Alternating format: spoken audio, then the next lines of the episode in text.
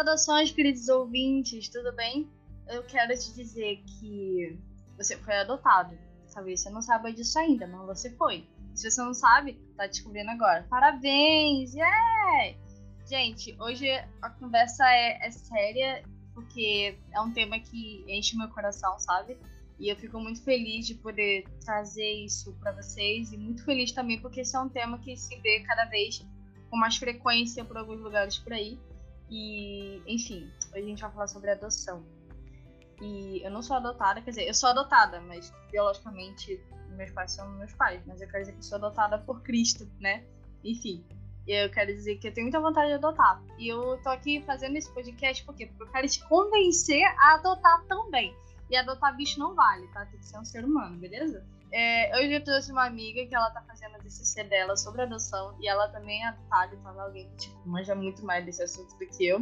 E aí eu vou deixar ela falar no meu lugar, beleza? E você se divirta aí com a Fanny. Vou deixar ela se apresentar e falar tudo que ela tem que falar. Oi, Fanny, tudo bom? Como é que você tá? Oi! Oi, Ana. Oi, pessoal. Então, a Ana já falou, né? Eu sou a Fanny, tenho 22 anos, sou acadêmica de Direito. Tô, tô encaminhando aí para o, o nono período. E o meu TCC é esse tema maravilhoso, né? Que é adoção. Na verdade, eu vou falar sobre adoção tardia, né? E, e todos os aspectos e estigmas que dificultam o processo de adoção. E ah, é uma honra estar falando sobre esse assunto, que é um assunto muito importante para mim, que é um assunto que queima no meu coração também. Vamos começar com dados? então, gente, é, apesar de ser um, um tema incrível, né?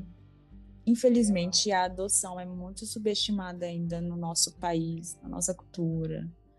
E, segundo os dados do CNJ, a adoção ainda está muito devagar para a quantidade de crianças e adolescentes que estão em situações de acolhimento. Ah, gente, só para constar, Conselho Nacional de Justiça, tá? É isso que significa CNJ. Então, é, CNJ indica que mais de 30 mil crianças e adolescentes estão em situações de acolhimento, assim, em todo o país, né, esses números. E são mais de 4 mil unidades é, de instituições de acolhimento e, de abrigo. E é muito triste olhar para esses números, números e pensar, gente, o que está acontecendo com o pessoal? Por que não, não estamos falando mais sobre isso? Estamos dando mais importância para a adoção. O que eu acho interessante a respeito desses dados é que são números muito grandes, mas a gente precisa lembrar que a gente né, reside num país de proporções continentais, então, de certa forma, é compreensível que os números sejam grandes, porém, a proporção entre os adotantes e os adotados, adotáveis, não sei qual é o termo aqui. Adot adotados. Isso. A proporção entre os dois lados é muito grande e para poder tentar equilibrar os dois, a gente precisa de muito mais investimento, muito mais trabalho em cima desse tema, né? Porque, é, é como a gente estava conversando no outro dia, a maioria das pessoas que quer adotar, ela quer adotar um fenotipo, não acredito que eu estou usando essa palavra, um tipo específico bem, bem preciso, sabe? E isso acaba deixando de lado uma, uma série de crianças. Lembrando que né, o, o povo brasileiro ele é muito ele é muito miscigenado. Então, você querer adotar uma criança com um fenotipo específico, você vai estar negligenciando toda uma gama de tipos diferentes de crianças. E, essas crianças, tipo, quanto mais velha, mais difícil ela ser adotada, né? Porque já não basta é, ser um menino negro. Se, um, se, se, nasce uma criança, um bebê menino negro, e ele tá para adoção, ele tem muito menos chance de ser adotado do que ser uma menina branca de cabelos claros, entendeu? E, e se e mesmo ainda bebê, se ele cresce, a chance dele ser adotado só diminui. E aí isso influencia muito nesse vale que existe entre as crianças que estão para ser adotadas e os adultos que querem adotar. Porque existe, né, é um reflexo do que o preconceito que a gente tem um pouco no Brasil ainda, infelizmente. E é uma coisa, uma das coisas que a gente precisa trabalhar. E existem dados, né, que assim, se a gente levasse esse tema um pouco mais a sério e deixasse de lado uma série de barreiras de preconceito que a gente mesmo criou, acho que a gente conseguiria resolver esse problema, sabe? Porque, como eu falei, o Brasil é muito grande, tem muita gente. E eu não tô falando pra você parar de ter filho e só adotar. Você faz o que quiser da tua vida, o útero é teu. Eu acho que a gente poderia levar um pouco mais em consideração, sabe? Porque tem muita gente que adota como, tipo, a última opção. Ah, eu não consigo fazer mais nada, não consigo engravidar, o jeito vai ser adotar. Sendo que, assim, pra criança que tá pra ser adotada, a única opção que ela tem é ser adotada, sabe? E se essa criança cresce num lar adotivo, carente de educação, de afeto e de tantas outras coisas, ela muito provavelmente vai crescer um cidadão muito disfuncional. E o que a gente faz é, tipo, negligenciar a moralidade do povo e a moralidade da cidadania, porque, tipo, a gente tá negligenciando uma porção de quem nós somos como povo brasileiro, sabe? Nossa, eu tô falando como? Ativista, legal, né? Você quer dizer, adotem. É então... verdade. Ana, o direito tá te perdendo. Menina, passa longe desse vai de credo. então, Ana, é, puxando um, um gancho né, de tudo que você falou, assim, particularmente, eu acho a, esse termo, adoção tardia, um pouco, assim, bizarro. não gosto, mas é o termo que é utilizado para a gente reconhecer, né? Quando se fala sobre a adoção de crianças com, com mais de três anos. Isso é um absurdo. Como assim? Elas são consideradas adoção tardia só porque elas não têm mais aquela necessidade de, de ter um adulto fazendo absolutamente tudo por elas, né? Porque assim, uma criança que já está maior de três anos, ela já consegue se comunicar, consegue andar sozinha, não precisa, assim, às vezes, né? Não precisa mais usar fralda. Então, pelo fato delas não ser mais consideradas um bebê, então elas já são consideradas ah, tardias, né? Isso, gente, como assim? Eu quero dizer assim, fazer uma observação breve, que eu fiquei chocada quando a Fanny falou que a tardia é considerada a partir de 3 anos, porque eu podia jurar que era a partir dos 7. Que é uma parada compreensível, porque a partir dos 7 anos a criança ela tem muito mais autonomia. Mas com 3 anos, ela não tem tanta autonomia assim, sabe? Ela consegue dar lá os seus passinhos, pegar um objeto ou outro, mas não dá pra chamar isso de adoção tardia, de, de autonomia, né? Perdão. E eu fiquei chocada. E aí, tipo assim, porque como a Fanny vai falar mais pra frente, ela vai falar sobre os dados que a adoção tardia é, é muito menor, assim. A maioria das pessoas preferem adotar bebês já. Três anos, cara, é considerada adoção tardia. Eu fiquei chocada, chocada com essa informação. Enfim, só queria fazer essa observação aqui aleatória. Fanny, você disse, pode dizer quais são os dados da, mais recentes, né? Porque esse, esses dados são um pouco imprecisos, né? Por causa do, do sistema e tudo mais, sistema de cadastro do CNJ que você comentou, né? Quais são os dados recentes que a gente tem sobre adoção?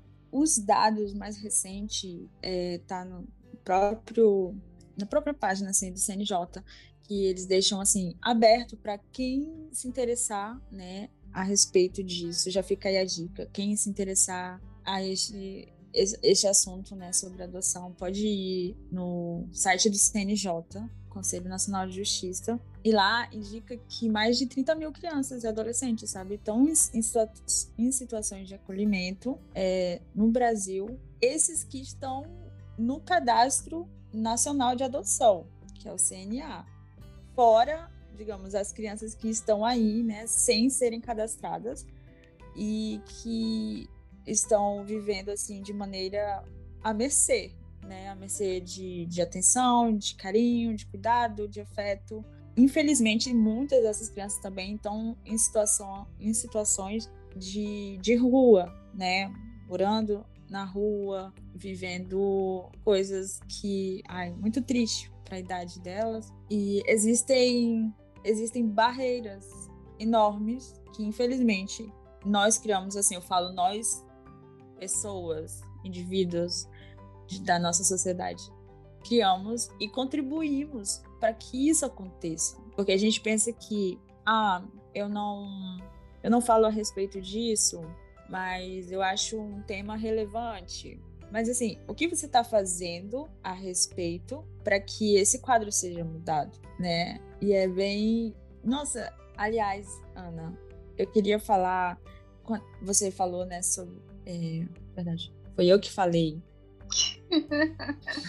Doida. Foi eu que falei sobre a adoção tardia, né, ser considerada a partir dos três anos de Isso. idade. Uhum.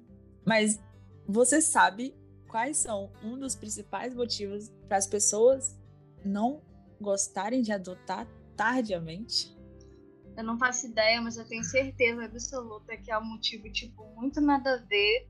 E, e Jesus me ajude a não ficar com ranço. Ai, meu Deus. Fala, qual é o problema?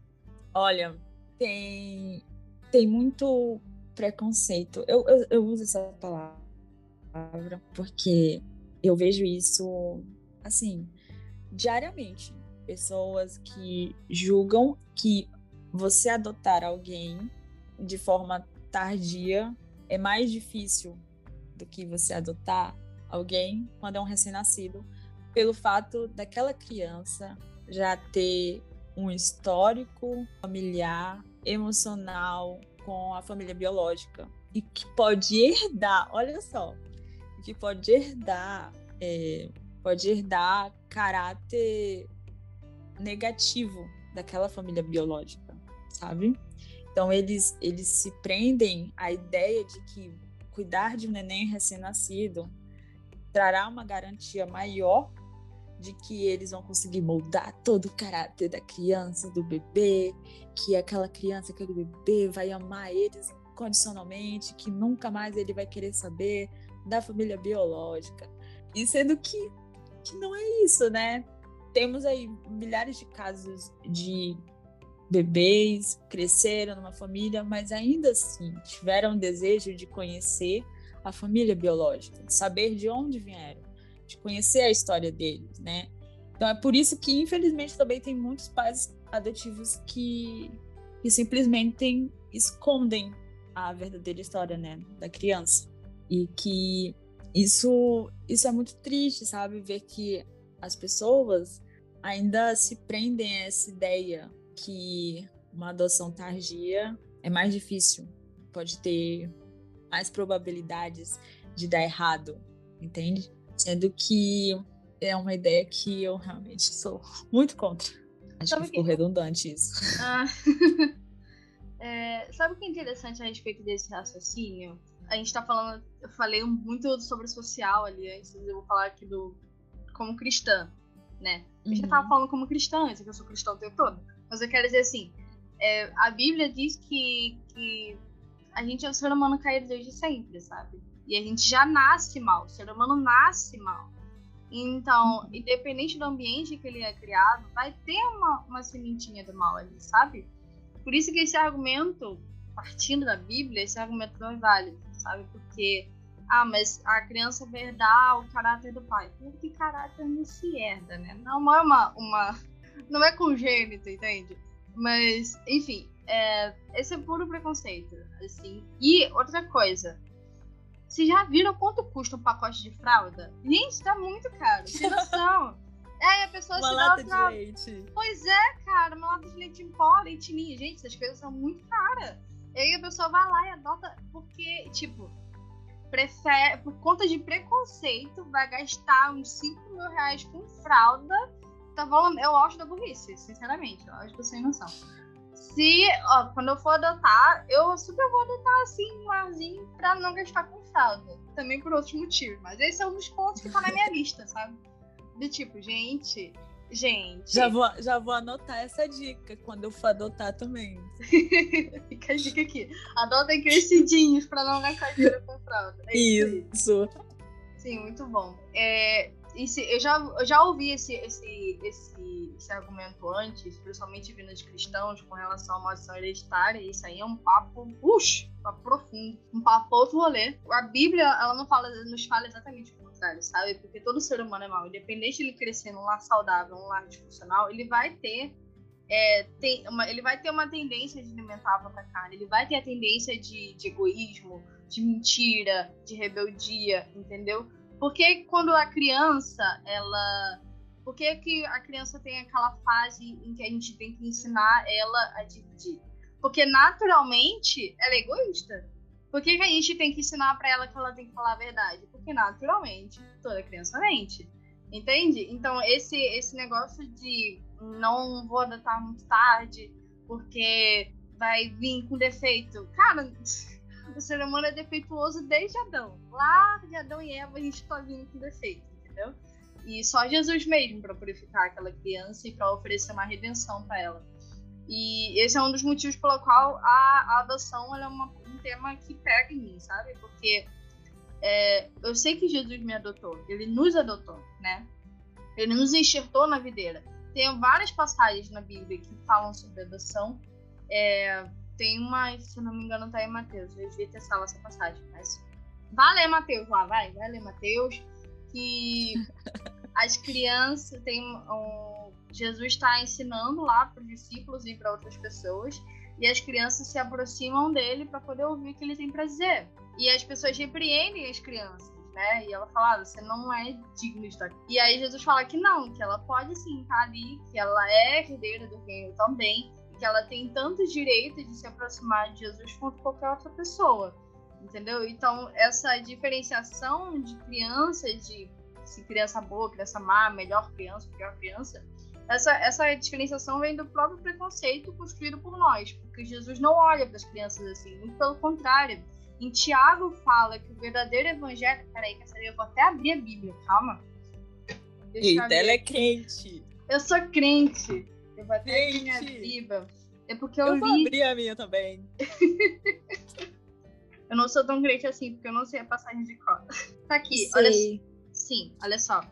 É, Tiago, no capítulo 1, no, no verso 27, diz que a religião que Deus, o nosso Pai, aceita como pura e imaculada é esta: cuidar dos órfãos e das viúvas em suas dificuldades e não se deixar corromper pelo mundo. Gente, tá na Bíblia, cara. A adoção tá muito na Bíblia. E, tipo assim, a gente não tem desculpa para desconsiderar isso, sabe? E, assim, vale lembrar que eu não tô falando para você ignorar ter filhos naturalmente. Muito pelo contrário. É bom que você tenha filhos mesmo. É, a gente tem que procriar mesmo, entendeu? Mas é, a gente tem um mandato, sabe? A gente tem uma função como igreja, como corpo de Cristo, como alguém que foi adotada pelo pai, a gente também tem a função, função, não sei se é a melhor palavra. A gente está incumbido de uma responsabilidade, que é adotar também, sabe? E a gente acaba negligenciando essas crianças que também foram feitas por ele, que foram criadas por ele. Criança nenhuma veio para o mundo por acaso, entendeu? Criança no mundo é, escolheu passar pelo que, pelo que passou, sabe? Criança nenhuma escolheu ir para um abrigo, entendeu? Mas a gente está aqui, a gente tem a opção de escolher oferecer redenção para ela, de oferecer afeto, de oferecer condições de se tornar um ser humano funcional, condições de, de conhecer a Deus, conhecer a Jesus, sabe? Porque não existe Espírito Santo Júnior, sabe? O Espírito Santo que age em nós adultos também age nas crianças. Eu já vi criança fazendo coisa incrível, entendeu? E se se a igreja do Brasil, que é uma igreja grande em questão de números, se posicionasse de uma maneira coerente, bíblica e efetiva, a gente praticamente não teria mais lares para adoção, não teria mais casas de acolhimento, sabe? E, enfim, talvez eu esteja pensando muito grande, talvez eu esteja pensando longe demais, mas é uma coisa assim que eu acredito. Haja fé na minha cabeça, haja fé. E acho que é isso, acho que a gente precisa um pouco dialogar e considerar, sabe? Porque assim, sim, é difícil, mas tudo na vida é. Entendeu? Gerar uma criança dentro de você também é difícil, mas você escolheu fazer isso, não escolheu? Ou não, não sei. Existe todo um, misticismo, um preconceito em volta da adoção que, que a Bíblia não apresenta, muito pelo contrário. A Bíblia desfaz esse preconceito, a Bíblia incentiva a gente a adotar. A Bíblia nos ordena a gente amar o nosso irmão como nós mesmos. E as crianças disponíveis para adoção, elas são alguém que necessitam de amor, entendeu? Porque no lar de acolhimento, embora receba esse nome, uh, ela não vai receber uma educação apropriada, ela não vai receber é, bons modos, não sei se esse é o termo correto, mas enfim, é, questões comportamentais, entendeu? Psicológica, afeto, muito afeto, sabe? E uma criança que ela cresce sem afeto, ela com certeza vai virar um adulto necessitado de muitas questões, principalmente afetivas, sabe? Como exemplo de cristão que deixou seu legado a respeito a respeito da adoção, nós assim, nós sabemos da história de George Miller, né? Foi um grande homem, é, não só na comunidade cristã, como na sociedade mesmo. Ele começou um orfanato, uma casa de acolhimento com a esposa dele e adotaram crianças. Inicialmente foram meninas, né? Eles improvisaram na casa deles e adotaram 40 meninas. Só que depois foi foi crescendo porque ele viu a necessidade de adotar mais crianças, tirar aquelas crianças daquela, daquela vida, né, totalmente vulnerável, vulneráveis, sem proteção, sem acolhimento, sem carinho. E depois de, um, de alguns anos, a casa dele assim foi uma casa de acolhimento que foi crescendo, foi gerando outras e até hoje ele é, ele é lembrado, né? Ele é assim, como fala, ele serve de inspiração para muitas pessoas. Puxando esse gancho assim, eu lembro de um casal que eu gosto bastante, que é o Ângelo Basso e a Carol Basso. Eles adotaram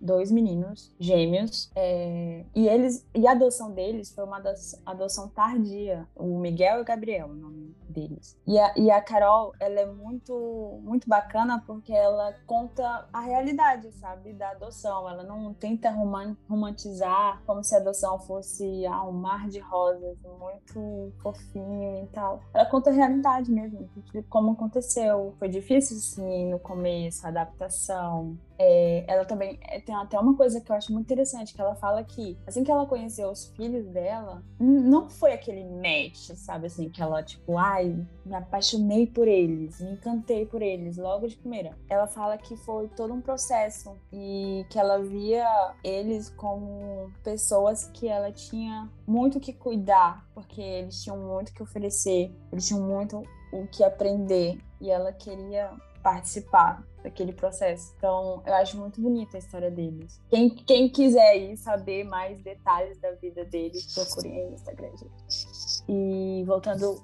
aqui para o que a gente está falando, né? Então é, é, muito importante, muito importante mesmo que nós, como cristãos, estejamos com o coração aberto, com a mente aberta para dialogar sobre adoção. E não só falar, deixar em palavras, mas ter atitudes como cristãos. Eu não estou dizendo que, gente, todo mundo vai lá, adota agora. Não, não, gente, calma aí, não é assim. Mas que você deixe essa possibilidade. Se for um desejo que começar a arder no seu coração, se for um, desejo de oferecer carinho, abrigo, uma boa educação para uma pessoa.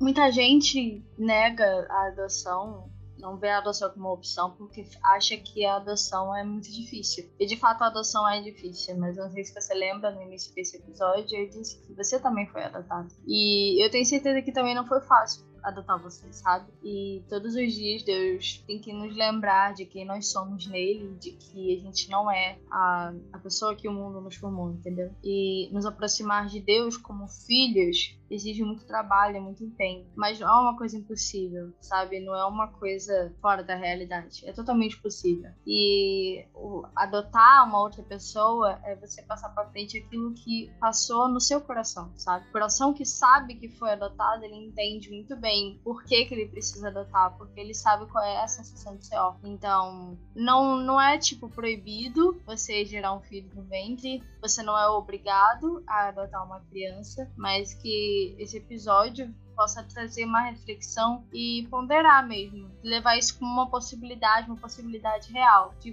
que você pode estar fazendo uma diferença na vida de uma pessoa, entendeu? Então acho que no, no mundo em que a gente tem tantos seguidores e status de ser famoso, a gente quer muito impactar muitas pessoas, mas às vezes você não precisa fazer isso, às vezes a tua função é impactar uma única pessoa. E essa pessoa você pode chamar de filho um dia. Então pensa nisso, com carinho, com afeto, lembrando que você foi adotado por um pai celestial e que ele, mais do que ninguém, te dá a capacidade de ser um bom pai ou uma boa mãe. É basicamente isso. É, Fanny, você gostaria de se despedir? Sim, é, gente, eu espero que vocês gostem desse papo e que pensem a respeito sobre isso. Tudo que, tudo que a Ana falou, eu faço as minhas palavras. É, quem quiser depois chamar a gente para conversar, né, Ana? Uhum. Sobre o assunto. Não, chama a Fanny. Não, não me chama, não.